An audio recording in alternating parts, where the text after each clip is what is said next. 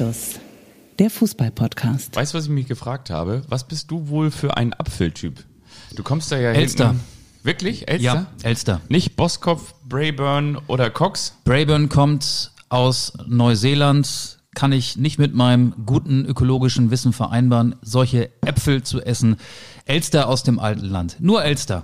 Auch nicht Pink Lady. Nein, Elster.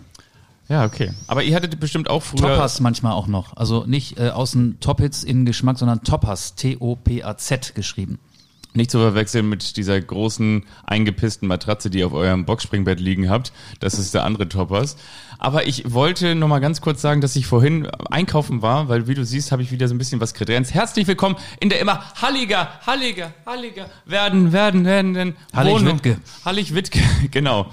Frohe Nacht, hallige Nacht. Herzlich willkommen in dem Nobelviertel und die Wohnung wird immer halliger und halliger, weil hier wir quasi auf äh, gepackten Koffern stehen, sitzen und liegen. Und sag mal, Michael, Wir sitzen auf Stühlen, so äh, ehrlich müssen wir sein. Aber hier wird's immer rumpeliger in deiner Wohnung, die bald aufgelöst wird. Genau, so ein bisschen so das Surrounding, als hätte John Lennon damals ähm, Imagine geschrieben, also um der Kunst freien Raum zu geben, werden die Wände immer kahler und es wird immer puristischer und ihr hört den Hall, glaube ich, im Hintergrund. Oder liegt das daran, dass wir das hier ein bisschen zu laut gemacht haben? Äh, Hörst du das auch? Es ist schon halliger als sonst, Es ist oder? halliger auf jeden Fall. Ich erkenne nicht mehr die Werder Bremen Poster.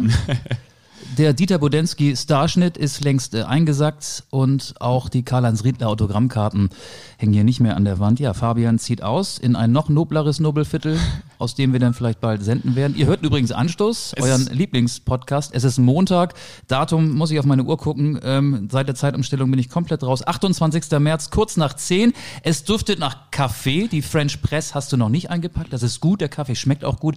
Und du hast aufgezeigt, wie früher in der Schule. Hättest noch schnippen müssen, dann hätte ich dich früher dran genommen. Was möchtest du sagen? Ich wollte nur sagen, als du gerade eben gesagt hast, ich schaue auf die Uhr, um welches Datum zu ist, äh, welches Datum ist, dass ich auch äh, in der vergangenen Nacht so gegen 12 Uhr meine Uhr umgestellt habe von dem 27. auf den 28. März. Und von daher herzlich willkommen hier bei Anschluss. Und sag mal, Auge, äh, äh, gucke ich da gerade richtig? Äh, Hast du, hast du schon wieder deine kleinen Holzschüchchen rausgelegt? Sag mal, fährst du eventuell nach Amsterdam? Ja, ich bin der Einwechselspieler. Ich bin der Julian Brandt, der nachnominiert worden ist. Ich muss nach dieser Aufzeichnung tatsächlich zum Bahnhof, fahre nach Amsterdam, wo Deutschland ja morgen am Dienstag gegen die Niederlande testet.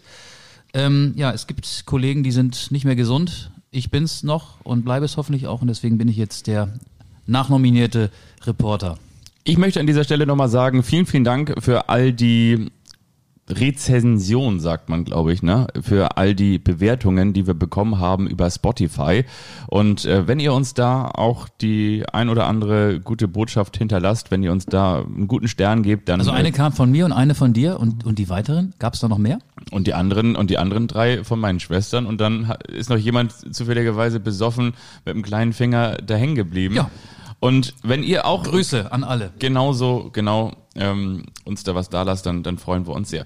Wir haben überlegt, was können wir in dieser Folge machen, außer über uns selbst sprechen. Nicht viel, deswegen reden wir über, über uns selbst. Ich bin wieder da aus Portugal, darüber freust du dich natürlich Ist mir auch am schon meisten. aufgefallen, genau. Du hattest schlechtes Wetter. Ja, und du hattest Gutes in Hamburg. Ich hatte gutes Wetter und jetzt, seitdem du wieder da bist, ist das Wetter auch schlechter geworden. Nein, das ist falsch. Du bist seit Freitag wieder da, aber es soll in dieser Woche, Ende der Woche, sogar noch Schnee geben in Hamburg. Es besteht die Gefahr, einige würden sagen die Chance, ich rede eher von einer Gefahr, weil ich will Ende März, Anfang April keinen Schnee mehr haben, aber es soll tatsächlich in Hamburg schneien. Ja, ähm, das gefällt mir nicht. Ähm, ich wollte übrigens Kann man so sagen, der DFB feiert dann neben dem Schnee auch den Schlotterbeck. Ja, genau. Das wäre schon die Nachlese des Länderspiels Deutschland-Israel. Ähm, ich möchte vorher noch eine Sache sagen. Ja, bitte. Ich habe es eigentlich immer geahnt, aber jetzt sind auch Beweise aufgetaucht. Kevin Kühnert hört Anstoß. Kevin Kühnert, Oh der ja. SPD-Generalsekretär, hat nach den saarländischen Landtagswahlen getwittert. Ein Foto, auf dem er und Anke Rehlinger zu sehen ist. Sie kam, Saar und siegte. Und äh, Anke Rehlinger übrigens, äh, die neue saarländische Ministerpräsidentin und äh, SPD-Spitzenkandidatin, das habe ich auch nicht gewusst. Die hält immer noch den saarländischen Rekord im Kugelstoßen. 16 Meter drei oder so und die ist ja auch schon ein bisschen älter. Ähm, und da habe ich mich gefragt, ob du wohl früher in der Schule ein guter Kugelstoßer gewesen bist. Ich wäre wahrscheinlich aufgrund meiner körperlichen Statur ein richtig guter Kugelstoßer gewesen. Das war früher so, ne? Du hattest mehr Masse als Klasse, ne? Ja, ja, das weiß ich gar nicht. Also ich war schon früher ein, ein pfiffiger junger Kerl, aber trotzdem hatte ich auf jeden Fall die dazugehörige Masse auch. Jetzt bist du ein Strich in der Landschaft und damals warst du halt ein Punkt in der Landschaft, ein Fleck, oder? Ja, ich war so ein bisschen äh, so wie dieser Schauspieler, der den kleinen Harpe Kerkeling gespielt hat, den, den man so ganz gerne mal so in die in die Wangen, in, in die Backen greifen möchte, wo man dann immer äh, korrigiert wurde, dass es ja die Wangen seien, weil auf den Backen automatisch so ein paar Wert das echte in die Tasche gesteckt hat. Genau.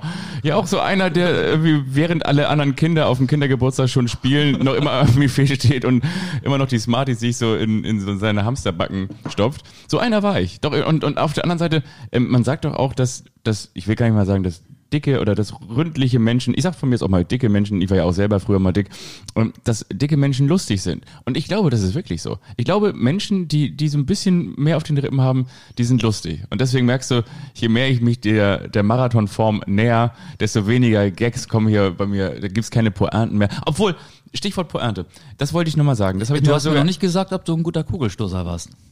Ich war kein guter, ich war nicht mal ein guter Fußballer, aber ich hatte damals meinen Werder Bremen Schal auch beim Turnen um, bis meine Klassenlehrerin dann damals gesagt hat, Fabian, kannst du mal bitte den Schal mal wieder jetzt in die Garderobe hängen. Wie gesagt, ich hatte so den einen oder anderen Gag parat. Aber ich hatte vor allen Dingen auch in der vergangenen Folge einen Gag parat und der Gag hat es zu Jan Böhmermann geschafft. Wir haben ja früher schon ähm, schlechte Gags hier rausgehauen und die haben es dann auch in die Heute-Show geschafft. Ja, stimmt. Und jetzt steigern wir uns, würde ich mal sagen, auf dem Gag-Niveau, weil ich hatte versucht, in der vergangenen Folge über unsere Microsoft Teams-Schalte ähm, den Gag zu platzieren, dass wenn Russland so weitermacht und sich ja auch gleichzeitig für die EM 2028 oder 2032 qualifizieren möchte als Ausrichter, Genau, ja. dann ähm, dann können sie, wenn sie so weitermachen, ja auch in Zukunft dann fünfmal in der Vorrunde gegen sich selber spielen. Und genau diesen Gag hast du fünfmal unterbrochen und genau diesen Gag hat Jan Böhmermann am vergangenen Freitag auch gebracht. Und ich habe mir überlegt, aber warum hat er ihn gebracht? Natürlich, weil ich gesagt habe, okay, ich konnte ihn hier nicht platzieren. Da habe ich gesagt, so warte mal ganz kurz. Briefmarke drauf und, und nun Hase Lauf. Ab dafür nach Köln. Liebe Grüße an Jan Böhmermann. Die 35 Euro Autorengebühr sind angekommen und dafür habe ich hier wieder Nüsschen und einen kleinen Ingwer-Shot Ah, und Kaffee auf den Tisch gemacht. gestellt. Du übrigens, ähm, ich will nochmal zurück Ja. zur Politik. Das ist jetzt äh, der politischste Einstieg, seitdem es Anstoß gibt. Ähm, Rehlinger hat ja gewonnen im Saarland. Ähm, kann man sagen, äh, Hans war nicht im Glück, sondern im Pech. Hans im Pech? Das war Hans im Pech. Kann man sagen. Und von Hans zur Hansi ist es ja nur ein Buchstabe. Das wäre jetzt wiederum die perfekte Überleitung zur deutschen Fußballnationalmannschaft. Wenn du Aber, einverstanden wärst. bei, bei Hans im Glück kann man sagen, der war so sehr mittlerweile im Pech, dass er schon fast auf Peter Pane umgestellt hat. Diesen kleinen Gag aus der Gastro-Szene. Und genau, was ich noch sagen wollte, am Wochenende gab es ein Tor in Onto. Tor in Onto. Toronto. Toronto. Ah ja, genau. Kanada ist bei der WM dabei. Kanada qualifiziert sich nach 1986 zum zweiten Mal für die WM, Achtung, jetzt kommen die Schlauberger, für die WM-Endrunde In Katar. in Katar. Und was ich wiederum auch sehr schön fand, es gab ja auch viele Gags. Die, die Fußballfans, die werden nicht nur wieder rabiater in den Stadien, sondern sie werden auch wieder kreativer. Ähm, unter anderem habe ich gelesen, da hat mir der Tweetsrichter aufgezeigt, äh, starkes Zeichen von Italien, ne? dass die äh, gesagt haben, wir verzichten auf die WM in Katar. Ja. Und was ich wiederum Das auch ist sehr auch schön ein fand, politisches Statement. Wir sind und bleiben politisch. So sehr wie noch nie. Und was ich schön fand, hast du diese Schweizer Fans gesehen? Diese Schweizer Fans, die dieses, dieses Banner hochgehalten haben, das sah aus. Du meinst bei, beim Super G oder? ja, genau. G. Ah, nee, das war was anderes, ne? Liebe Grüße an Severin Freund. Wir springen heute so ein bisschen in den Themen. Aber es gab einen Banner, Schweizer Fans, der, ne, die, die ein, ja, ein großes Banner ausgebreitet hatten. Und das sah so aus wie ein Google-Suchfenster. Und dann Habe ich nicht gesehen. stand in diesem Google-Suchfenster drin, WM 2022 Italien. Und dann haben, stand unter diesem Banner, do you mean Switzerland? Weißt du, das war, also, Die italienische Schweiz. Nein, die haben natürlich damit gemeint, äh, in diesem Google-Suchfenster stand ähm, WM 2022 Ah ja, und genau. Italien. Dafür gab es natürlich keinen Sucheintrag, weil die sich nicht qualifiziert haben. Und darunter stand Do you mean Switzerland? Weil die sich natürlich qualifiziert haben. Ja, jetzt habe ich es verstanden. Äh, Italiens WM-Fluch geht weiter. 2010 in der Gruppenphase ausgeschieden, 2014 in der Gruppenphase ausgeschieden, 2018 nicht qualifiziert, 2022 nicht qualifiziert. Aber Europameister 2021. Ich habe jetzt keine Analyse parat, warum die Italiener sich nicht gegen Nordmazedonien durchgesetzt haben. Ich weiß aber, dass auch die deutsche Fußballnationalmannschaft in der Qualifikation für diese, wie du sie genannt hast, WM-Endrunde in Katar gegen Nordmazedonien verloren hat. 1 zu 2 in Duisburg. Das kann mal passieren. Das darf natürlich in so einem K.O.-Spiel nicht passieren. Und ähm, ich glaube, das sagt jetzt aber nicht so viel über die italienische Mannschaft aus, dass, dass sie jetzt irgendwie äh, in den letzten Monaten gar nichts mehr darstellt und, und der Erfolg, äh, wenn man so die italienischen Medien, da gibt es ja Sportzeitungen, äh, liest oder, oder in den Pressestimmen bekommt man ja, ich kann kein Italienisch, aber die ähm, prägnantesten Zitate dann auch ähm, vor, vorgeführt. Äh, da gibt es ja einige Kommentatoren, die gesagt haben, das, ähm, sorgt, das, das, das lässt jetzt auch den Erfolg der EM 2021 in einem ganz anderen Licht dastehen, der zählt jetzt auch nichts mehr. Ich finde, das ist zu hart. Also äh, jede Nation kann mal so ein Spiel verlieren. Das Problem ist, die Italiener haben zum falschen Zeitpunkt dieses Spiel gegen einen vermeintlichen kleinen, ja auch durch ein Tor in der Nachspielzeit, also mit 0 zu 1 gegen Nordmazedonien verloren. Ich bin aber jetzt ähm, hier nicht in der Lage, eine Analyse auf deinem reichhaltig gedeckten Tisch auszubreiten. Das, das weiß ich auch nicht, woran das lag. Ich weiß es auch nicht, woran es lag. Möglicherweise ist es wirklich ein politisches Statement und dann sagen sie, ach komm, wir sind erst wieder mit dabei, wenn es in, äh, bei der EM in Russland, da sind wir dann wieder dabei. Der Kaffee zündet aber gut, du. Der ist stark, ne? Boah, der ist stark. Ich habe aber auch schon zwei gehabt. Ähm, Äh, Mein erster ist das, aber ja, der ist wirklich sehr, sehr stark. Da kann der Löffel drin stehen. Stichwort Löffel. Deutschland gegen Israel. Da hat keiner den Löffel abgegeben. Okay, das ist jetzt ein hinkender Vergleich. Aber Deutschland ist, Achtung, ein bisschen wie, wie so ein ganz typischer ICE, ein bisschen sch- verspätet ins Länderspieljahr gestartet. Denn mit dem Blick zur Uhr auf deinen Kalender, es war ja schon der 25. KW 12, ne? Oder? Ja. Auf jeden Fall der dritte Monat des Jahres 2022. Ich weiß, was du meinst. Wir haben uns berauscht an einem 2 zu 0 gegen Asrael. Ah nee, das war die Katze von, ähm, ähm, wie hieß er noch von den, von den Schlümpfen? Gargamel. Ja, genau. Aber, gegen aber, Israel. Ja, ähm, ich, ich habe das Spiel gesehen während der Arbeit. Ich habe ähm, beim Norddeutschen Rundfunk gearbeitet, äh, habe das Spiel demzufolge live im zweiten deutschen Fernsehen gesehen und hatte einen Computer auch vor mir ähm, und habe die Agenturen bekommen. Also das sind die, die muss ich nicht erklären, aber den Hörerinnen und Hörern vielleicht. Äh, Das ist sozusagen der Sportticker. Wann immer was passiert, ähm, ploppt da eine Meldung auf vom Sportinformationsdienst oder von der DPA, von der Deutschen Presseagentur.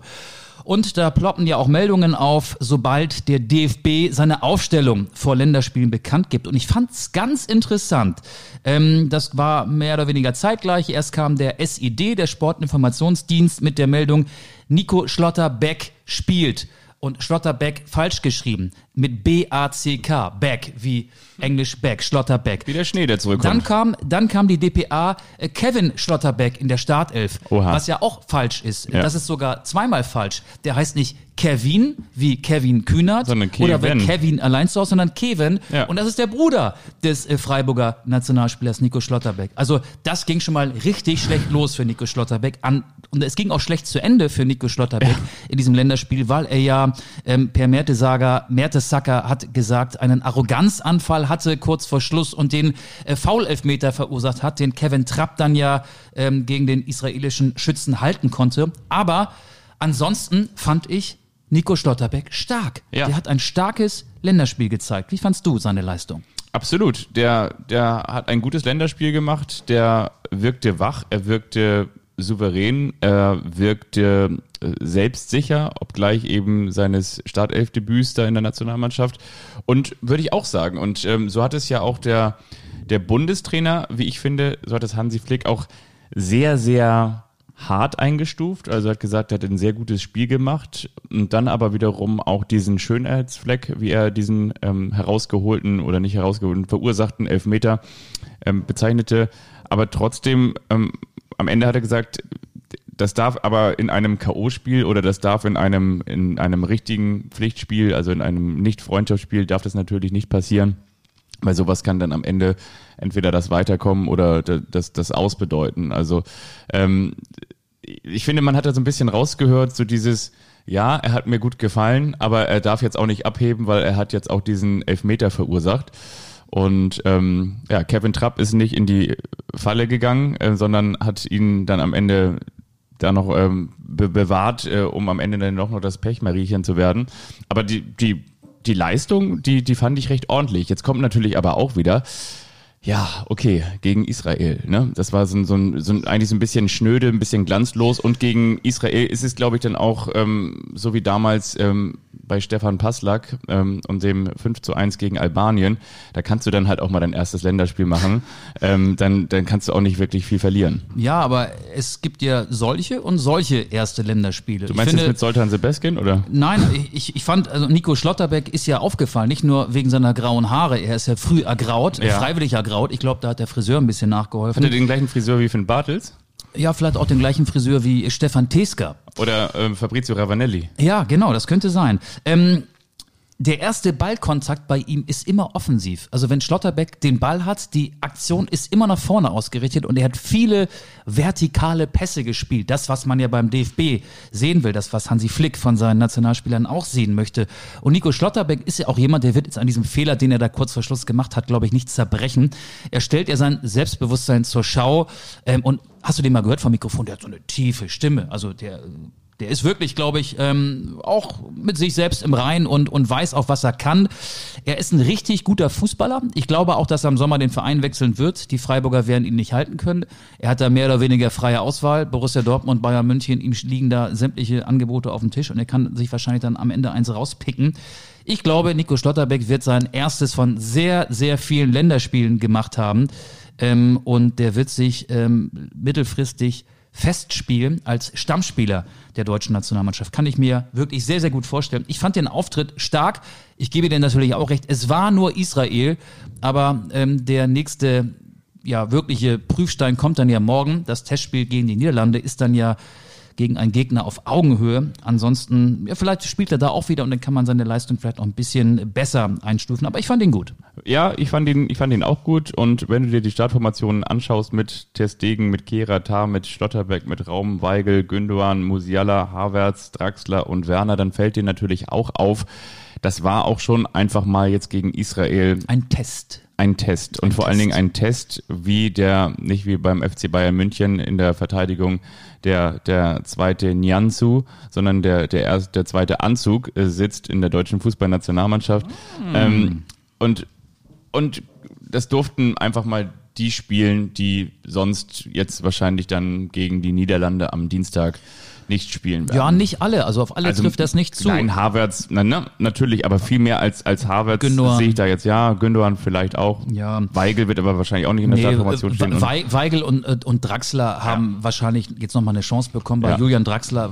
und äh, Weigels Leistung kann ich gar nicht beurteilen, wie er in Portugal spielt. Bei Draxler weiß ich, dass er halt selten spielt bei Paris Saint-Germain, Saint-Germain bei PSG und das schon über einen längeren Zeitraum nicht. Jetzt hat er ja offenbar auch ähm, die Selbstreflexion erfahren, dass er gesagt hat, ähm, es wäre vielleicht doch ganz gut, dass ich den Verein wechsle. Also die Erkenntnis nach fünf Jahren, ja, ähm, kommt nicht so sehr schnell. Ähm, ich kann es nicht verstehen, warum Draxler nominiert worden ist. Egal. Aber ich möchte David Raum, den wir ja schon äh, mehrfach gelobt haben hier in diesem Podcast, nachdem wir ihn ja auch live bei unserer gemeinsamen Auswärtsfahrt oder Reporter, bei unserem Reportereinsatz in Wolfsburg ähm, erlebt haben, Wolfsburg-Hoffenheim, da ist uns David Raum ja positiv aufgefallen. Und ich finde, ähm, wenn was ging bei der deutschen Mannschaft, das Spiel war jetzt ja nicht so, dass es ein 90-minütiger, eine 90-minütige ähm, actionreiche Autoscooterfahrt war. Das war ja dann auch mit vielen, ähm, mit, mit viel Leerlauf. Aber Raum hat über links, auf der linken Schiene echt viel bewegt, finde ich. Und ähm, ich habe ich hab nochmal nachgeguckt, der, es gibt Statistiken, da ist er in Deutschland top. David Raum. Er ist so ähm, etwas wie der Flankomat der Fußball-Bundesliga.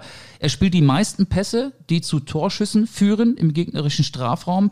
Und er schlägt auch die meisten Flanken und spielt die meisten Pässe, die im Strafraum Mitspieler erreichen. Und er hat schon als äh, Hoffenheimer in seiner ersten Erstligasaison zehn Tore vorbereitet und er hat alle Spiele für die TSG Hoffenheim in dieser Saison bestritten. David Raum hat eine gute Chance, eine sehr gute Chance, sich da festzuspielen und dann vielleicht auch im Herbst bei der WM Stammspieler zu sein.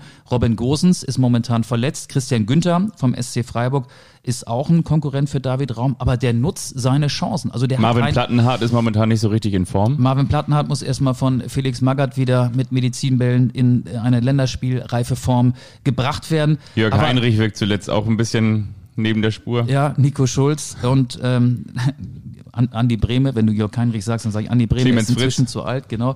Ähm, aber David Raum äh, ja. fand ich wieder sehr, sehr erfrischend. Ja. Ähm, und ich habe mir den mal so ein bisschen genauer angeschaut. Ähm, weißt du, was der seit kurzem auch auf seinem Körper trägt? Welche poetische Botschaft, so leicht unterhalb des Halses, also nicht auf, man könnte sagen auf der Brust, aber nicht da, wo die, wo die Tittis rausgucken, sondern ein bisschen höher. Da ist ein Tattoo. Wo die Tittis rausgucken? Bei welchem Fußballnationalspieler gucken denn die Tittis raus? Beim Trikotwechsel. Ähm, weißt du, welche, welchen Schriftzug er sich auf die Haut hat stechen lassen? Na? Living the Dream. Okay. Ja. Living the Dream. David Raum lebt seinen Traum. Ja, der, der Raumhüter. Der Raumhüter. Ich muss ja auch sagen, ich habe mich auch, wie gesagt, ich habe mich mit, mit dreien beschäftigt, die für mich positiv ähm, herausgestochen sind. Und damit meine ich jetzt nicht die, die Rückkehr des Torjägers von Timo Werner oder des, des Torinstinktes von Timo Werner, sondern ich komme gleich noch auf Jamal Musiala, aber vorher eben noch auch noch auf David Raum. Und das finde ich eben auch cool. Ich glaube, neben der Tatsache, dass er sich selber eher so als Bad Boy sieht, mit dem Blitz am Hals tätowiert oder mit Das ist aber kein Blitz, das, da ist ja noch viel mehr. Da, ich weiß nicht, was das da ja, ist. Ja, äh, unterm linken Ohr ist ein, ein Blitz. Ja, und auf der anderen und Seite. Auf der anderen Seite ist so ein, so ein, so ein Adler. Ähm, Ach, der Flügel, Bundesadler? Ne? Der Bundesadler, ah, genau. Der Bundesadler. In weiser Voraussicht. Nee, aber er hat ja gesagt, ich möchte das anbieten, und dieses Wort anbieten, da komme ich gleich zurück, ich möchte das anbieten, was ich kann. Ich möchte meine Flankenläufe zeigen und ich möchte Flanken von der linken Seite gefährlich, scharf vors Tor. Und genau das musst du ja machen in so einem Testspiel. Und wenn du dann 22 oder 23 Jahre ist er, glaube ich, alt, ähm, dann eben nicht diese Nervosität hast, sondern weil du ein Selbstbewusstsein hast, weil du genauso auftrittst wie in der Fußball-Bundesliga auch. Und da muss man ja auch ganz ehrlich sagen, man sagt ja immer so, ja, dieser Übergang aus der zweiten Liga und starke Saison bei Kräuter Fürth gespielt, aber ob das denn auch jetzt genauso von Anfang an bei Hoffenheim passt, das muss ich auch erstmal zeigen, dieses Akklimatisieren, da scheint er keine Probleme mit zu haben. Das hat er bei Hoffenheim gezeigt und das zeigt er jetzt auch in der Nationalmannschaft. Und vor allen Dingen, es ist ja so, das ist ja auch bekannt, dass wir, während wir im offensiven, respektive im, im, im Mittelfeld ähm, der deutschen Fußballnationalmannschaft teilweise ein Überangebot haben.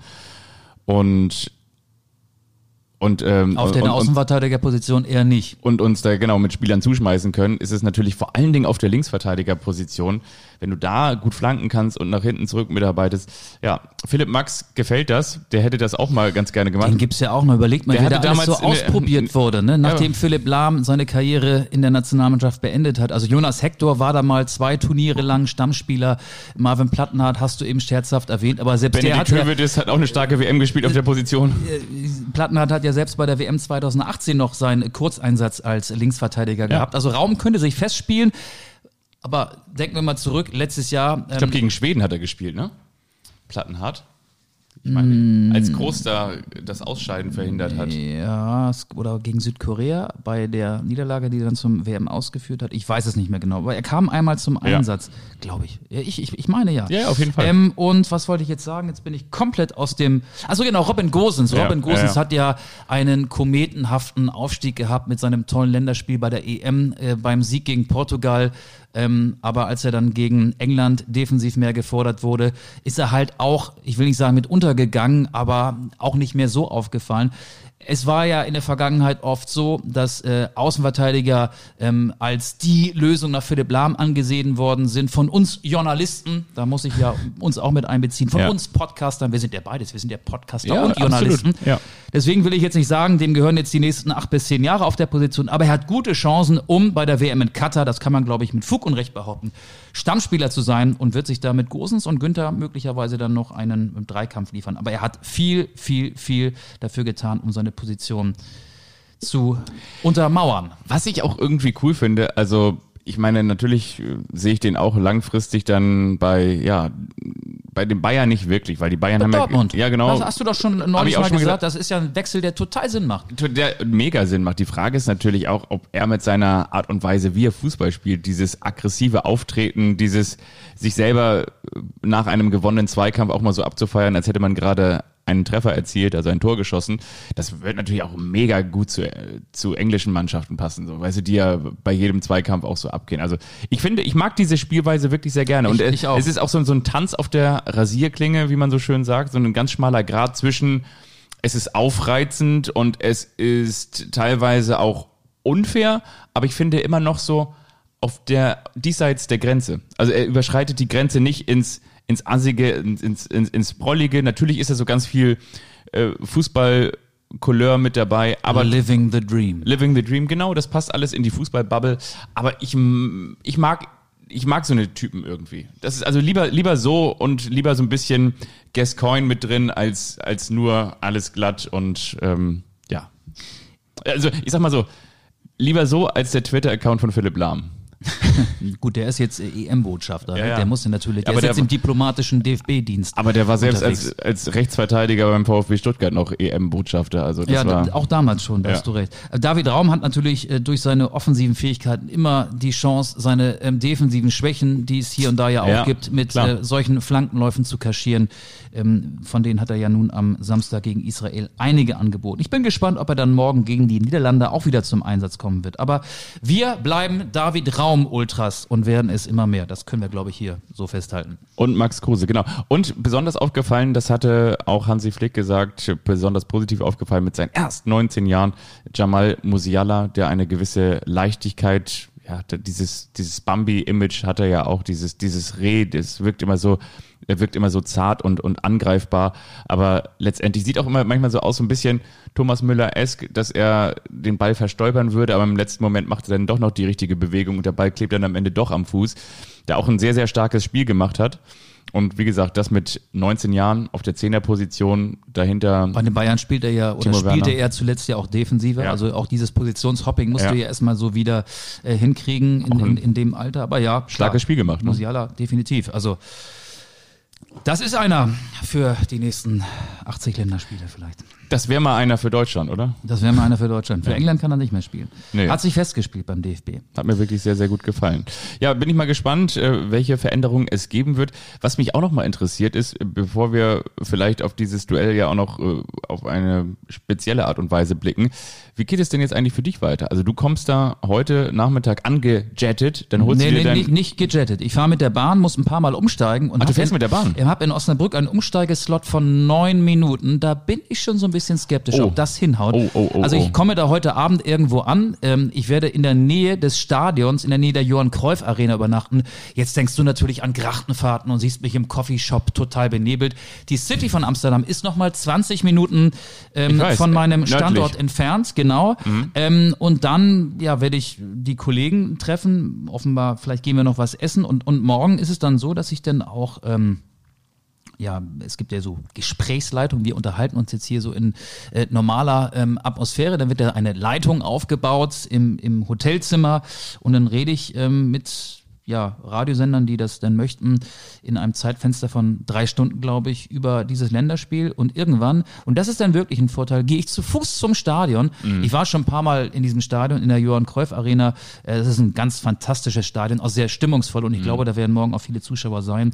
Und bei Heimspielen der niederländischen Nationalmannschaft herrscht auch mal eine gute Atmosphäre. Ähm, dann gehe ich zu Fuß zum Stadion. Es ist wirklich nur einen Katzensprung vom Hotel entfernt. Und dann fahre ich am Mittwoch wieder sehr früh nach Hause, wirklich sehr, sehr früh nach Hause, weil ich am Mittwoch dann die Kinder aus der Kita abholen muss. Und da hoffe ich jetzt schon, dass die Deutsche Bahn mich nicht im Stich lässt und auch die niederländische Bahn nicht.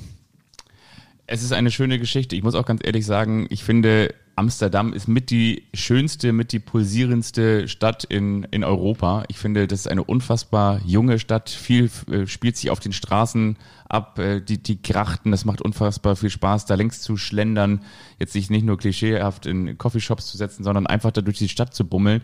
Es sind viele äh, attraktive, äh, junge und jung gebliebene, so wie wir, äh, die auf der Straße sich da tummeln. Ich finde, das ist einfach echt eine unfassbar tolle Stadt und natürlich auch mit ganz viel Klischee behaftet. Überall hast du diese kleinen Gässchen mit den kleinen Brückchen und auf dem Brückchen stehen die kleinen Fahrrädchen, die, die dieses typische niederländische Bild zeichnen. Es ist eine, eine tolle Stadt. Ich war ja während der Euro äh, das letzte Mal in Amsterdam und da ähm, war ich dann morgens auch in der Stadt, habe so ein bisschen Sightseeing gemacht am Spieltag. Ähm, Dänemark hat da gespielt. Dänemark hat da gespielt gegen, gegen Wales, glaube ich. Ähm, und es ist wirklich Ja. so eine auch Party-Metropole in Europa. Also morgens um, sagen wir mal, 10 Uhr war ich da Ja. und da stolperten halt die ähm, komplett Besowskis aus den, aus, aus den Kneipen. Ich glaube, wenn ich da wohnen würde, das ist ja so, als Amsterdam, der, der Stadtkern ist so, was das Touri-Aufkommen angeht, so wie Hamburg-St. Pauli, Ja. wie, wie, wie die Reeperbahn. Ja. Und das hast du halt, je besser das Wetter ist, 24-7. Ich glaube, das würde mich so ein bisschen, bisschen nerven. Du hörst ständig das Klackern der Rollkoffer auf den Kopfsteinpflasterstraßen ähm, und du bist, wenn du da wohnst, immer so ein bisschen im Schaufenster. Das ist so mein Eindruck. Die Stadt ist wunderschön, sorgt natürlich auch dafür, dass ganz, ganz, ganz, ganz viele Touristen kommen und die alles wegtrinken. Ähm, Aber Stichwort Schaufenster, das ist ja auch so, dass äh, die Niederlande oder beziehungsweise in diesem Fall ganz speziell Amsterdam sehr, sehr ähm, öffentlich mit der Prostitution und, und ich sag mal so mit dem äh, Sexgewerbe umgeht. Das heißt, ähm, mitten in der Innenstadt gibt es ja diese eine Kirche, also wirklich mitten, mitten, mitten, mitten, mitten in der Innenstadt, wo um die Kirche herum auch solche Schaufenster und zwar dann eben mit ähm, sexuellen Angeboten. Das müssen jetzt nicht nur Frauen sein, das können auch Männer sein oder auch Transvestiten und äh, alles mögliche, diverse. Auf jeden Fall, ähm, als ich mal mit einem Kumpel eine Woche da war, ähm, fand ich das total wirklich faszinierend. Da war ich im Vergleich dazu total prüde und dachte, habe schon gesagt, so, hm, das muss ja nicht sein, weil ich meine, äh, was heißt, das muss ja nicht sein, aber ich, ich, ich kannte das so nicht. Und ich fand das, das war ein sehr, sehr offener Umgang mit der angebotenen Sexualität und, und ähm, auch so, so junge Pärchen oder auch ältere Pärchen, ältere Verheiratete, die da Hand in Hand so durch die Gegend schlendern, durch die gesamte Innenstadt und überall. Ähm, da kannst du, keine Ahnung, was zum Kiffen kaufen, da kannst du irgendwie theoretisch irgendwas anderes machen. Und in der nächsten Ecke äh, kannst du dir wie so kleine Holzschüchen für Oma, für, für zu Hause als, als Anhänger mitnehmen. Also irgendwie, ich finde diese, diese Stadt, die, die hat was. Und in der nächsten Seitenstraße kannst du irgendwie nette äh, Kaffee und Kuchen essen und trinken und, und Klamotten kaufen. Ich finde das irgendwie ganz cool. Und auch, auch durch, durch unterschiedliche Einflüsse. Also, weiß ich, so nordafrikanische ähm, Einflüsse und äh, überall gibt es nochmal so kleine spezielle äh, Karrees. Ich mag die Stadt sehr. Du hast die Tulpen vergessen. Ich werde dir Tulpen. Tulpen. Aus Amsterdam mitbringen. Die stehen dann hier auf deinem. Nee, der Tisch steht ja nächste Woche nicht mehr da. Wo zeichnen wir eigentlich nächste Woche auf? in der neuen Kultwohnung. Ja, ist denn da schon Internet und, Ja, und, und Strom und so? Ja. Oder muss das alles noch gelegt werden? Da werden wir richtig. Wir gucken ähm, mal, wie, Ja. wir, wie wir das hinkriegen. Ähm, ja, ähm, wir haben ja gerade eine Länderspielwoche, aber am Wochenende gibt es auch wieder Bundesliga-Fußball. Ich, Ich muss aber vorher Ja? noch nochmal aufschnipsen. Wir haben ja gerade eben über das Comeback gesprochen. Du warst ja schon mal in den Niederlanden und du warst ja vor allen Dingen davor 2019 auch schon in den Niederlanden, als Deutschland unter anderem mit Nico Schulz, der damals ein sehr starkes der Spiel schoss machte. das Tor in Amsterdam, das habe ich live gesehen. Das hast du live gesagt. Also es ist ein, ein Comeback, aber es gab ja auch noch ein Comeback nach 287 Tagen, denn Christian Eriksen ist wieder da. Oh ja. Ist das nicht schön? Da dachte Das ich, da können wir schön. auch noch mal ganz kurz Das ist schön. Der hat in Amsterdam, für den Verein hat er ja lange Zeit gespielt, zwei Minuten nach seiner Einwechslung ein Tor für Dänemark geschossen. Am Ende hat Dänemark 2 zu 4 verloren. Ja. Das war dann nebensächlich. Ja, total schön. Und was ich Mit wiederum einem Defibrillator. Und was ich gespielt. total toll fand, dass bei dessen Einwechslung das gesamte Stadion sich Ja. erhoben hat und geklatscht hat. Also das sind dann wieder so diese, das ist natürlich auch klischeehaft. Das sind, ist klischeehaft, weil auf der anderen Seite wissen wir ganz genau, wenn das alles vergessen ist, in zwei, drei Jahren bei dem nächsten Aufeinandertreffen werden die Dänen dann irgendwo in der nächsten Seitenstraße, die ich gerade angesprochen habe, schön verprügelt vor dem nächsten Pub. Aber in diesem Moment Ja, bei Eriksson und Ajax Amsterdam, äh, Ja. haben, da gibt's schon eine Bindung. Ne? Also Ja, klar. dass, dass er da jetzt äh, welcome, also will, willkommen war, das über, hat mich jetzt nicht überrascht. Hat mich auch nicht überrascht. Und aber trotzdem, das meine ich ja, das sind ja diese, diese schönen Momente, die dann auch wieder der Fußball oder ganz generell der, der Sport transportieren kann, wenn dann ja solche, solche Situationen entstehen. Und das hat, das hat mich irgendwie dann doch auch ein bisschen berührt und zwar, weil es, glaube ich, die ganze Fußballwelt vor allen Dingen auch im vergangenen Sommer sehr, sehr berührt hat, weil das waren ja wirklich katastrophale Szenen. Ne? Absolut, absolut. Aber gut, ich, das, das nur ganz kurz noch. Warst du schon mal in Hasewinkel in der Nähe von Gütersloh? Da kommt doch ähm, Dings her. äh, Heribert Bruchhagen. Ja, und hier ähm, die, die AfD-Politikerin, die, die kommt doch auch daher. Ach, hör auf. Ja, wirklich. Wie heißt sie denn noch? Ähm, Keine Ahnung, will ich nichts mit zu tun weiß haben. ich auch nicht. Ähm, aber die kommt daher. Aber ist auch egal. Felix Magath kommt dahin.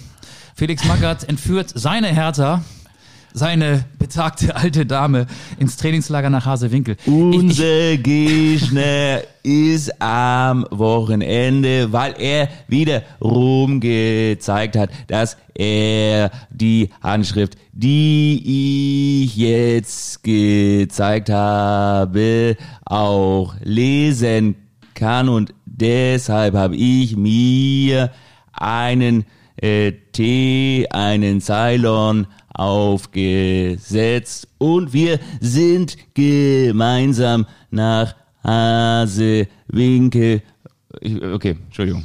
Du hast ihn äh, weiter perfektioniert, ne? Du hast äh, ist in der letzten Folge versprochen, dass du daran arbeiten wirst und es ist ein Working Process bei Es dir. ist, ja, Ähm, Felix Magath in, in, in Hasewinkel, Ja. ich, ich war da auch schon äh, ein paar Mal, ähm, weil es ja auch hier im Norden ähm, Vereine gab und gibt, die immer mal wieder in Krisensituationen geraten sind. Ich kann mich daran erinnern, dass es ähm, einmal eine Saison gab, da waren sowohl Hannover 96 als auch der HSV in den Abstiegskampf der Bundesliga, also der ersten Liga involviert und beide wollten nach Hasewinkel und zack, Hannover hatte irgendwie auf den Buchungsbutton zuerst gedrückt und der HSV musste dann, glaube ich, nach Malente oder nach Rothenburg an der Wümme ausweichen. Bin mir nicht mehr ganz sicher. Ich glaube, Rotenburg an der Wümme war das. Okay, ich war aber schon mal mit dem HSV als äh, begleitender Journalist da und auch mit Hannover 96. Und wenn du da bist in diesem Sporthotel, es ist wirklich ein, ein ja, ein, eine, du hörst die Vögel zwitschern, es ist eine Wohlfühloase, die pure Ruhe. Ähm, aber ansonsten ist es halt ein, ja, ein Hotel, das wahrscheinlich ein ganz gutes Buffet hat und äh, verschiedene Trainingsplätze. Man kommt da zur Ruhe. Und wenn du in diesem Hotel bist und da mal einen Kaffee trinkst, was du ja darfst, ansonsten wird es dann, wenn Vereine sich eingebucht haben für Journalisten, schwierig, sich da so umzuschauen und rumzubutschern. Da gibt es so im Eingangsbereich eine Galerie und da hängen ganz viele Mannschaftsposter von Vereinen, die schon da gewesen sind, auch unterschrieben. Also die Schalker Eurofighter waren da, Nationalmannschaften waren da, ganz viele Bundesliga-Vereine. Hannover und ähm, der HSV haben wahrscheinlich inzwischen so eine Zwölfer-Abokarte und knipsen immer bei jedem Besuch ab und können dann beim nächsten Mal äh, etwas günstiger dort übernachten. Felix Magath war wahrscheinlich auch schon ganz oft da.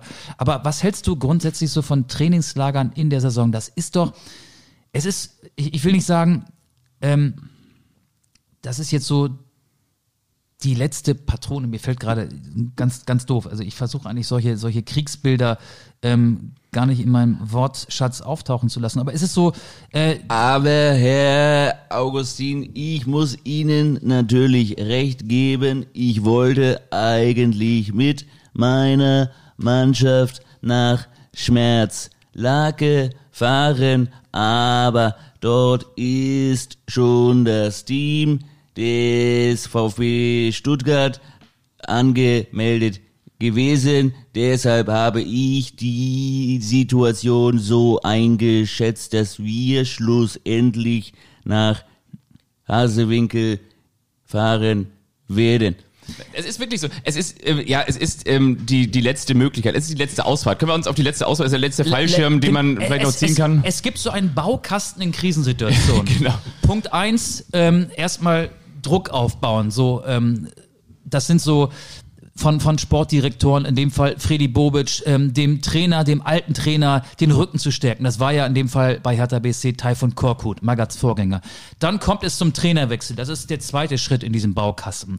Und dann ist der dritte Schritt und vielleicht auch der letzte, der neue Trainer nutzt die Zeit, in dem Fall ist ja wirklich Zeit da, Länderspielpause. Und versammelt seine Mannschaft um sich und fährt in ein Trainingslager. Das ist alles schon so oft angewendet worden. Nun gut, man muss dazu sagen, der Trainerwechsel hat ja möglicherweise was bewirkt bei Hertha BSC, denn Hertha hat ja im ersten Spiel unter Magath, der ja in dem Fall ein Karran-Trainer war und kein Trainer, er hat das Spiel ja Corona erkrankt im Hotelzimmer gesehen, aber Hertha hat 3 zu 0 gegen Hoffenheim gewonnen. Mag er sein, dass der Trainerwechsel was gebracht hat, aber ich kann dem irgendwie wenig ab Gewinn. Und ich würde gerne mal so wissenschaftliche Studien sehen. Und da können die jungen Studentinnen und Studenten sich angesprochen fühlen, die vielleicht an der Sporthochschule in Köln studieren und diesen Podcast hören. Macht doch mal eine Untersuchung, wie viele Trainerwechsel so zwischen Spieltag 25 und 34 tatsächlich einen positiven Effekt auf die jeweilige Mannschaft hatten. Ich glaube, das werden nicht so viele sein. Wie viele Trainerwechsel und wie viele Trainingslager vor allen Dingen? Also ich, ja genau, also die Trainerwechsel glaube ich schon, weil wenn du dann so ein, so ein Fest, Bin ich mir nicht sicher. ja, aber, ich- aber ich, ich glaube dann schon schon eher, also wenn du so ein, so ein festgefahrenes ähm, oder festgefahrene Rituale hast und dann vielleicht irgendwie nochmal jemanden hast, der jetzt sagt, so jetzt äh, bis zum Saisonende vielleicht auch so einer, der, der früher im Verein äh, der, der Zehner war und jetzt dann aus der zweiten Mannschaft oder aus dem Co-Trainer-Dasein nochmal mit frischen neuen Ideen die Leute nochmal ganz anders anpacken kann. Das kann ich mir schon eher vorstellen. Aber genau das, was du sagst mit, mit diesen Nottrainingslagern. Ich frage mich auch immer, es ist ja bei Mannschaften, wir reden jetzt ja nicht über Kräuter Fürth, sondern wir reden über Mannschaften wie den Hamburger Sportverein, über Schalke Über und, Hertha über, BSC, und über Hertha aktuell, BSC ganz aktuell.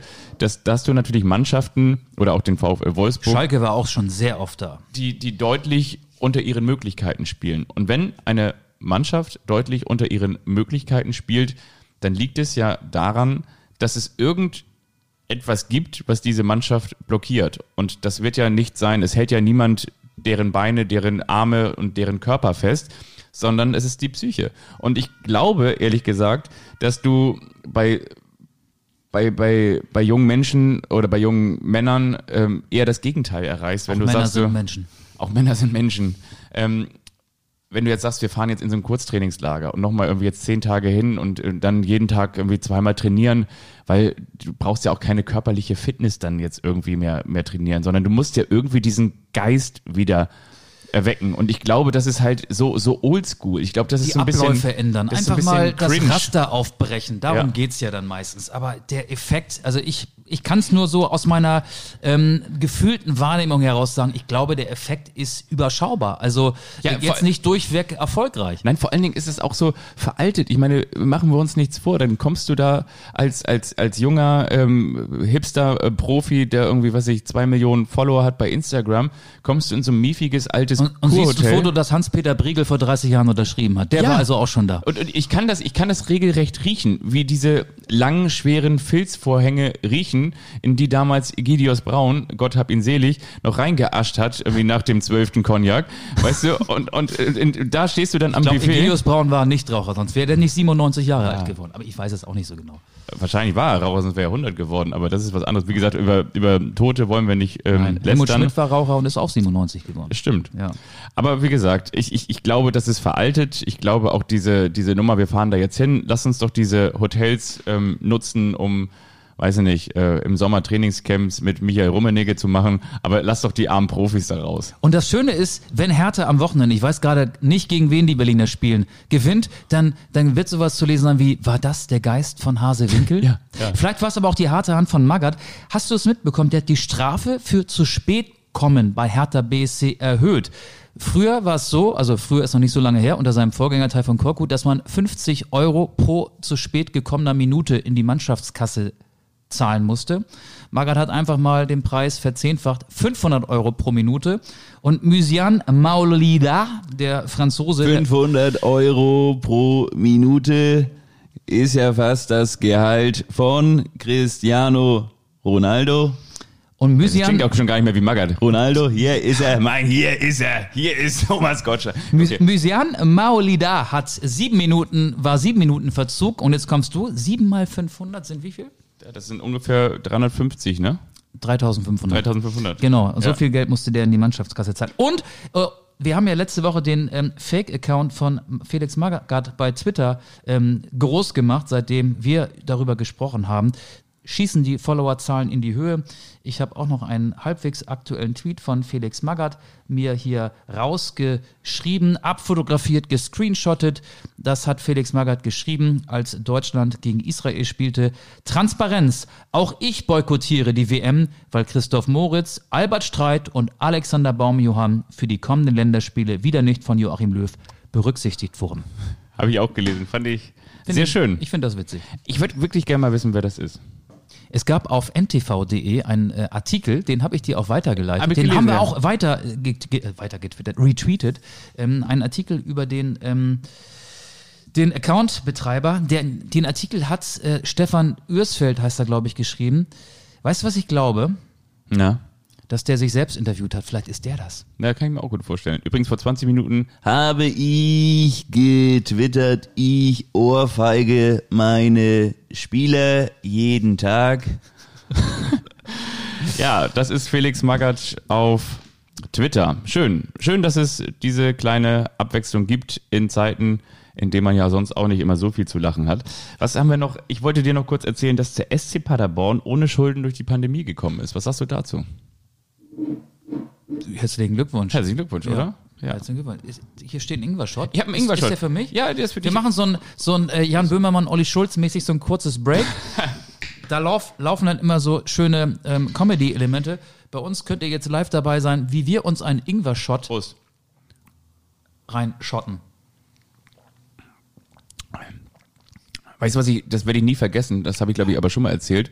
Das war in den 90ern, da hatte Sat 1 mal ganz kurz Übertragungsrechte für den UEFA Cup und da hat Werder Bremen im UEFA Cup gegen ähm, Dynamo Tiflis. ich weiß nicht, ob gegen die Glasgow Rangers oder so gespielt oder gegen Celtic Glasgow.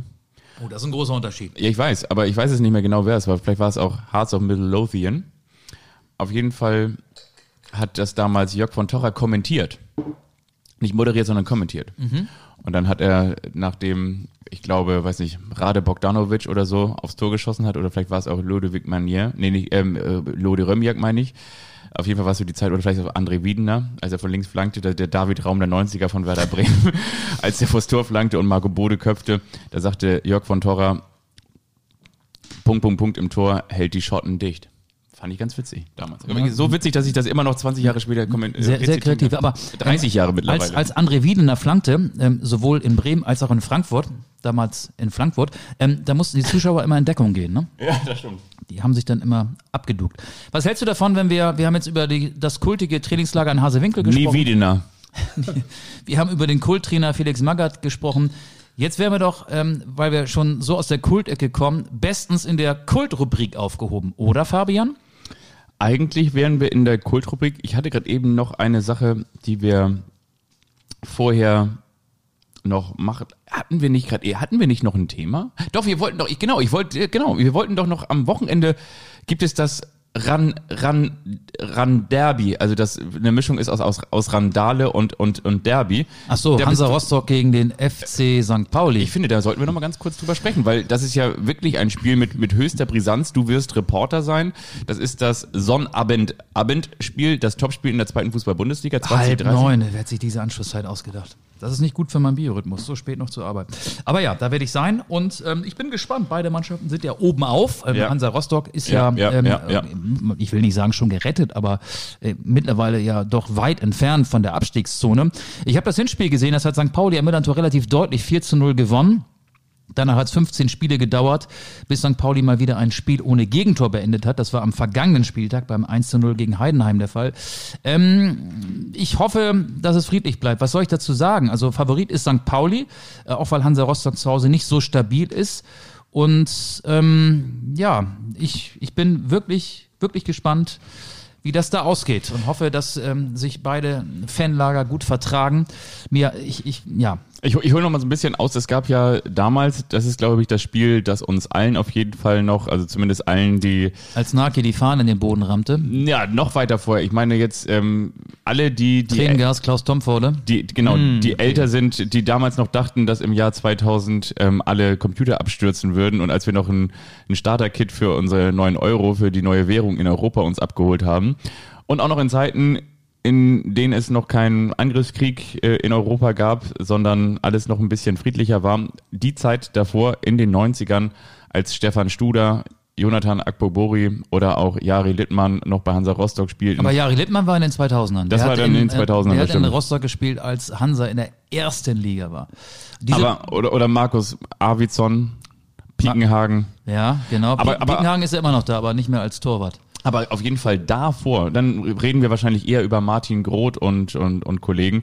Da gab es ja auch dieses äh, wirklich legendäre Spiel, dieses ähm, Spiel zwischen dem FC St. Pauli im alten Ostseestadion und Hansa Rostock, als ähm, Klaus Tomforde Tränengas ins Auge bekam ne? und damit Ja. ähm, Tränen ähm, verschmierten Augen ähm, mit, mit seinen Handschuhen noch an im Tornetz lag und äh, da erstmal behandelt werden Man muss musste. dazu sagen, der ist auch Kontaktlinsenträger, soweit ich Ja. weiß. Und bin ich auch. Ich, das ist sehr unangenehm. Wenn du, wenn die, ja, das, das ist, ist doof. Hast du mal Tränengras äh, in den Augen? Das ist echt ein ganz blödes Gefühl. Das, das, das schlägt auch so auf die Atemwege. Also du bist dann echt kurzatmig. Ich will nicht sagen, das knockt dich kurzerhand aus, aber du bist dann zumindest ähm, temporär nicht in der Lage, Leistungssport zu treiben. Und auch damals war ja Zweitliga-Fußball schon Leistungssport, auch wenn die nicht alle so fit waren. Ähm, ja, Das, ist ja das Gefühl, entgegengesetzt zu dem, was die Hörerinnen und Hörer bei diesem Podcast haben, der ist ja eher langatmig hier. Du bist aber bei Tränengas eher kurzatmig, richtig? Total. Also ich habe es lange nicht mehr in den Augen gehabt, aber äh, ja, ähm, ich kenne dieses Gefühl und das ist, ich kann man ganz schlecht beschreiben. Fühlt sich extrem doof an und das ist so eine unsichtbare Bedrohung. Du weißt gar nicht, äh, wa- was ist jetzt? Also du, du auch, auch deine Klamotten haben das Zeug denn ja. Wenn, du- wenn du dann beispielsweise, so wie ich jetzt hier den Pullover über den Mund machst und glaubst dadurch dann ähm, dieser Gefahr äh, zu entkommen, nee, der stinkt auch und hat auch dieses Tränengas in sich, aber das geht dann auch irgendwann wieder vorbei. Und unser gemeinsamer Kumpel Jürgen hat mir erzählt, dass er auch mal eine Auswärtstour gemacht hat oder beziehungsweise Auswärtstour. Der ist aus Hamburg auf jeden Fall mal nach Rostock gefahren und äh, während dieser Fahrt haben dann irgendwelche Fanparteien einfach die Notbremse gezogen und dann hielt der Zug da auf äh, freier Wildbahn irgendwo zwischen zwei Bahnhöfen und dann wurden die Züge attackiert und ähm, er hat gesagt, auch teilweise, wenn sie dann, dann damals im, im Bahnhof in Rostock angekommen waren, dann wurden, egal ob du jetzt Rostock-Fan warst oder St. Pauli-Fan warst, dann äh, wurdest du quasi wie mit so mobilen Tunnels zum Stadion gebracht, dass sie über dir quasi so eine, so eine Art Bettlaken gespannt haben, wie so eine Art zweites Himmelszelt, wie so eine Truman-Show und von draußen flogen da sämtliche Gegenstände, ob es nun Flaschen, Steine oder sonst was waren. Also das äh, ist tatsächlich immer sehr, sehr aufgeladen und jetzt der Appell in diesem hörerstarken Podcast an alle da draußen, bleibt friedlich. Ausrufezeichen. Ausrufezeichen. Von mir. Ja. Ja, Wollen wir jetzt? jetzt kommt die Kultrubrik, oder?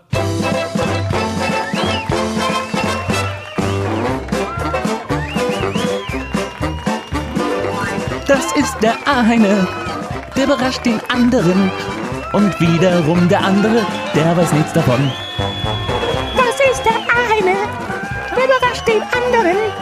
Und wiederum der andere, der weiß nichts davon.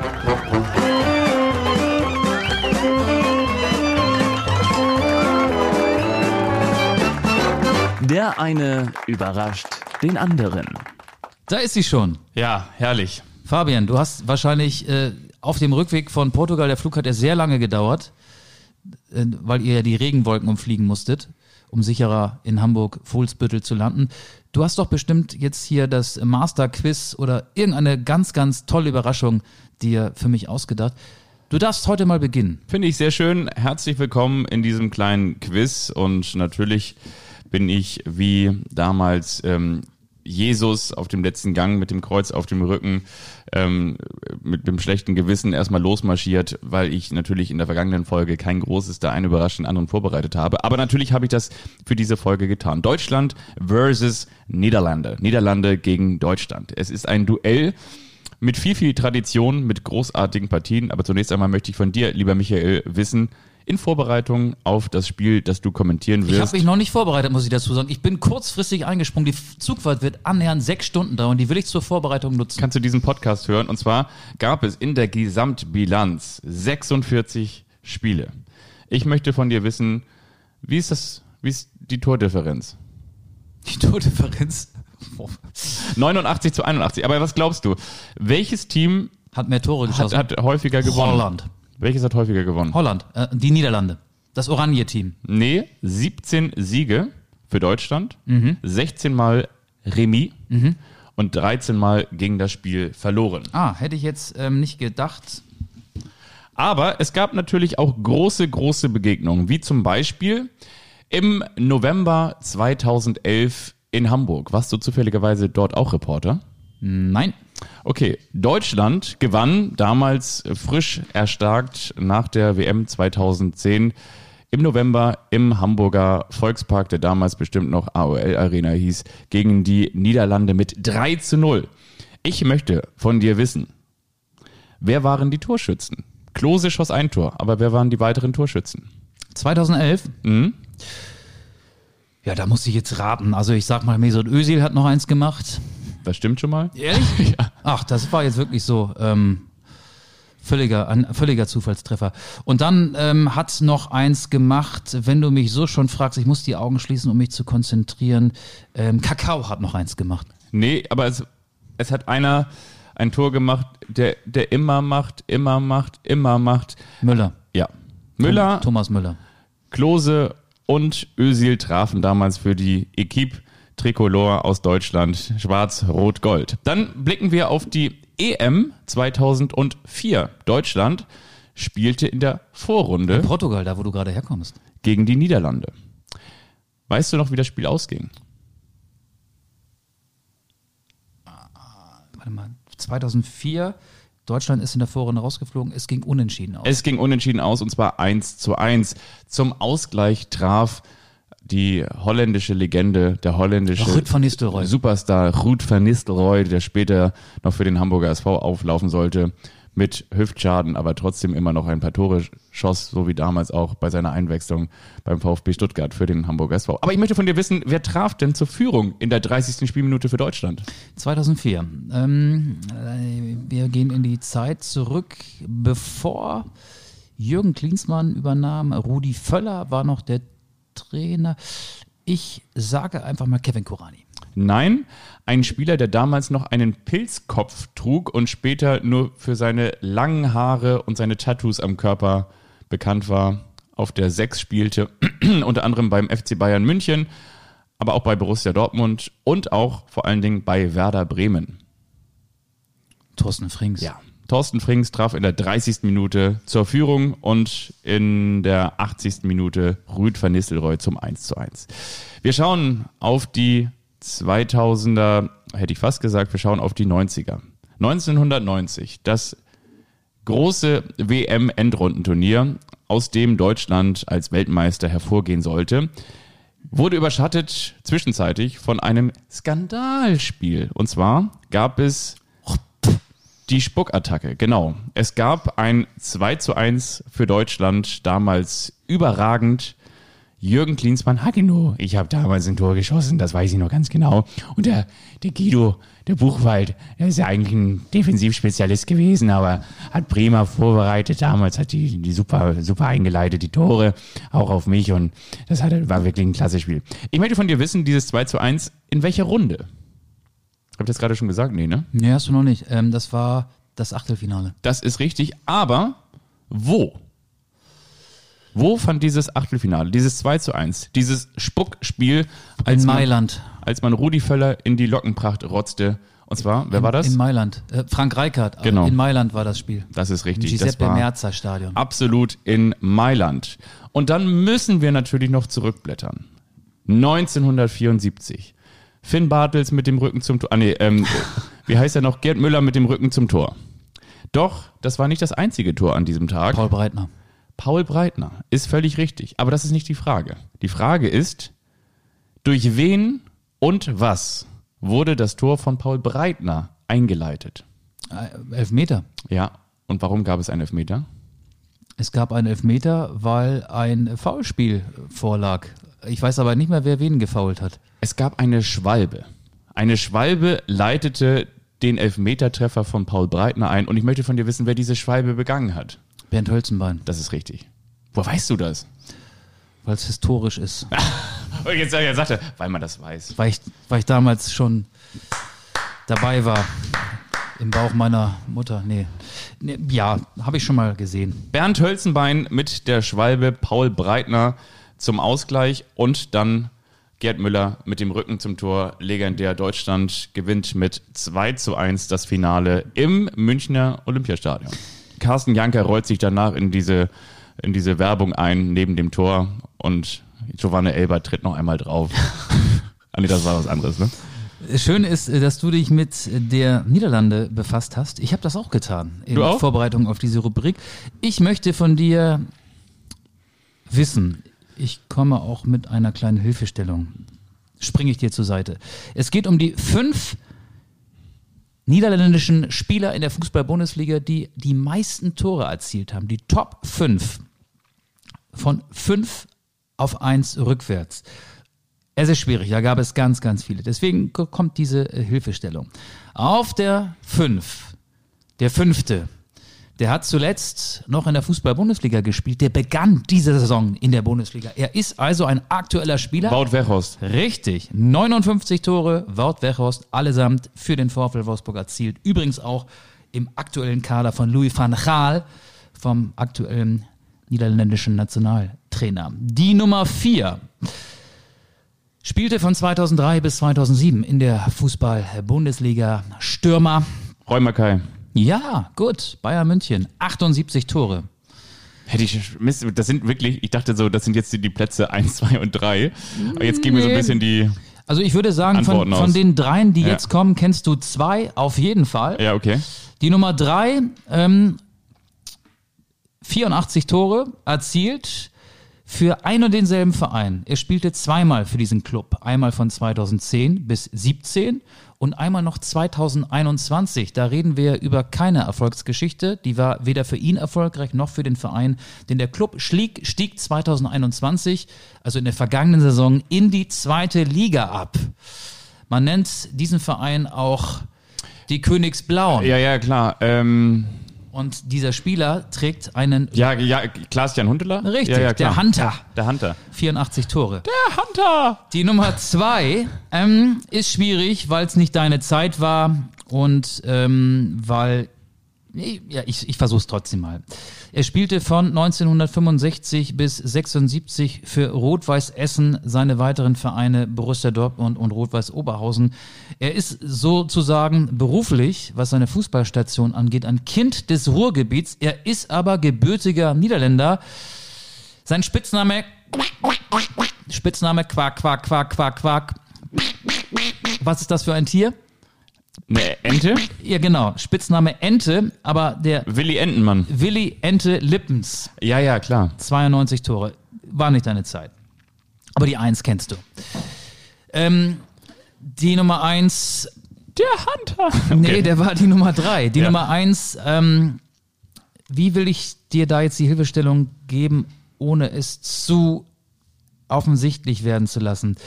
Sag Ähm, mir den Verein. Ja, das ist. Ian so, Robben? Ja. Wirklich? Ja, du brauchtest keine Hilfestellung. Aber er hatte so viele Tore Ian. Robben, 99 Tore. Es waren nicht 100, es waren 99 Tore, die er zwischen 2009 und 2019 Boah. für den FC Bayern erzielte. Ian Robben ist der niederländische Rekordtorschütze in der Fußball-Bundesliga. Das Krass. Quiz geht noch weiter. Ja. Der Rekordspieler. Ja. Es ist kein Stürmer, sondern ein Abwehrspieler. Ja. Das ist die erste Van Beuten? Nee. Der auch nicht Niederländer ist. Der ist Belgier, ne? Genau. Stimmt. Belgier. Sorry. Ähm, Stimmt. Aber Fun ist schon mal ganz gut. Fun ist schon mal ganz gut. Ähm, Frank van Laat? nee, äh, wir waren ja in dieser Folge, wie in den vergangenen Folgen, auch oft thematisch in der Hauptstadt. So viel kann ich dir sagen. Er hat nicht für Union Berlin gespielt, sondern für den anderen Verein in der Hauptstadt, der noch in der Bundesliga Dick spielt. van Burik? Ja, gut. Wirklich? Ja, wirklich gut. Richtig. Dick van Burik, 245 Spiele, sieben Tore für Hertha BSC zwischen 1997 und 2008. Dick van Burik ist der Niederländer mit den meisten Bundesligaspielen. Und jetzt suche ich noch den, Kann man sagen, der war dick im Geschäft? der war Dick in Big City, Ja. Dick in Berlin. Und der Hat der Trainer, eigentlich auch mal Dickpics verschickt? Okay, das ist was anderes. das hat auch einer, der zwischenzeitlich mal in Berlin war, gemacht, der jetzt aber wieder in Wolfsburg also, zu okay. Aber ja. es fehlt noch, wir haben ja über die Torjäger gesprochen, über den Spieler mit den meisten Spielen. Es fehlt noch der Trainer. Das ist, glaube ich, nicht ganz so schwierig. Louis. Nee, der Trainer, überlegt mal, Louis van Gaal, der war ja nicht so lange bei Bayern München. Aber es gab jemanden, der musste immer mal wieder ran. Hub. Hüb, Hüb, Hüb, genau. Hub. Hubschrauber. Hub- Hubschrauber-Einsatz. Hüb Stevens, Ja, 387 ja, ja. Mal saß er auf den Bundesliga-Bänken. 17 Saisons, die meisten Spiele hat er natürlich als Trainer von Schalke 04 gecoacht. Und vielleicht löst er ja auch noch. Ähm, ich muss gerade mal überlegen, ich wollte gerade sagen Felix Magath ab, aber nein, Mike Büskens ist ja der aktuelle Trainer bei Schalke 04. Man kommt da schon ganz durcheinander. Das war mein, der eine überrascht den anderen für dich. Das war sehr schön. Ja, vielen, vielen Dank. Und damit starten wir das Outro schon so langsam ein. Wir bedanken uns für eure Aufmerksamkeit und vor allen Dingen auch für eure Geduld. Wir waren unregelmäßig, jetzt kommen wir wieder regelmäßiger. Es war die letzte Folge, ein bisschen sentimental. Auge wohnt nicht mehr in seinem Arbeiterviertel, sondern mittlerweile auf seinem Landgasthof irgendwo in den Wäldern und äh, Wiesen äh, an der Grenze zu Schleswig-Holstein. Wittke packt noch einen drauf auf das Nobelviertel, das, das äh, Model Nobelviertel mit dem Protz-Auto. Ähm, daraus werden wir hoffentlich, wenn das Internet steht, in der kommenden Woche senden. Herzlichen Dank für euer Interesse. Das war an dem ausgezogenen Wohnzimmertisch, der immer kleiner wird und in irgendwelchen Kisten verschwindet. Die letzte Folge aus dem Nobelviertel.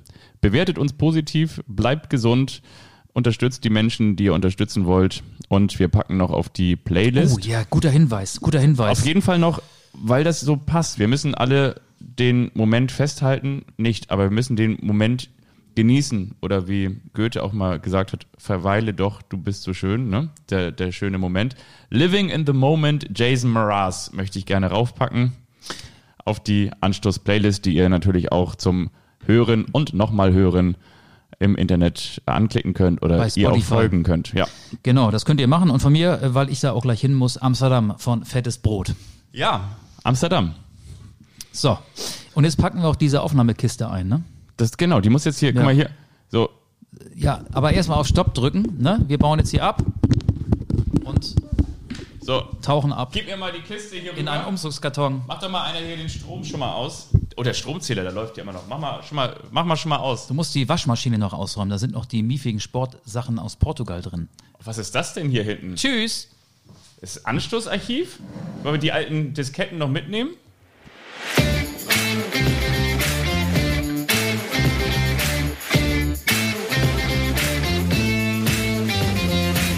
Anstoß, der Fußball-Podcast.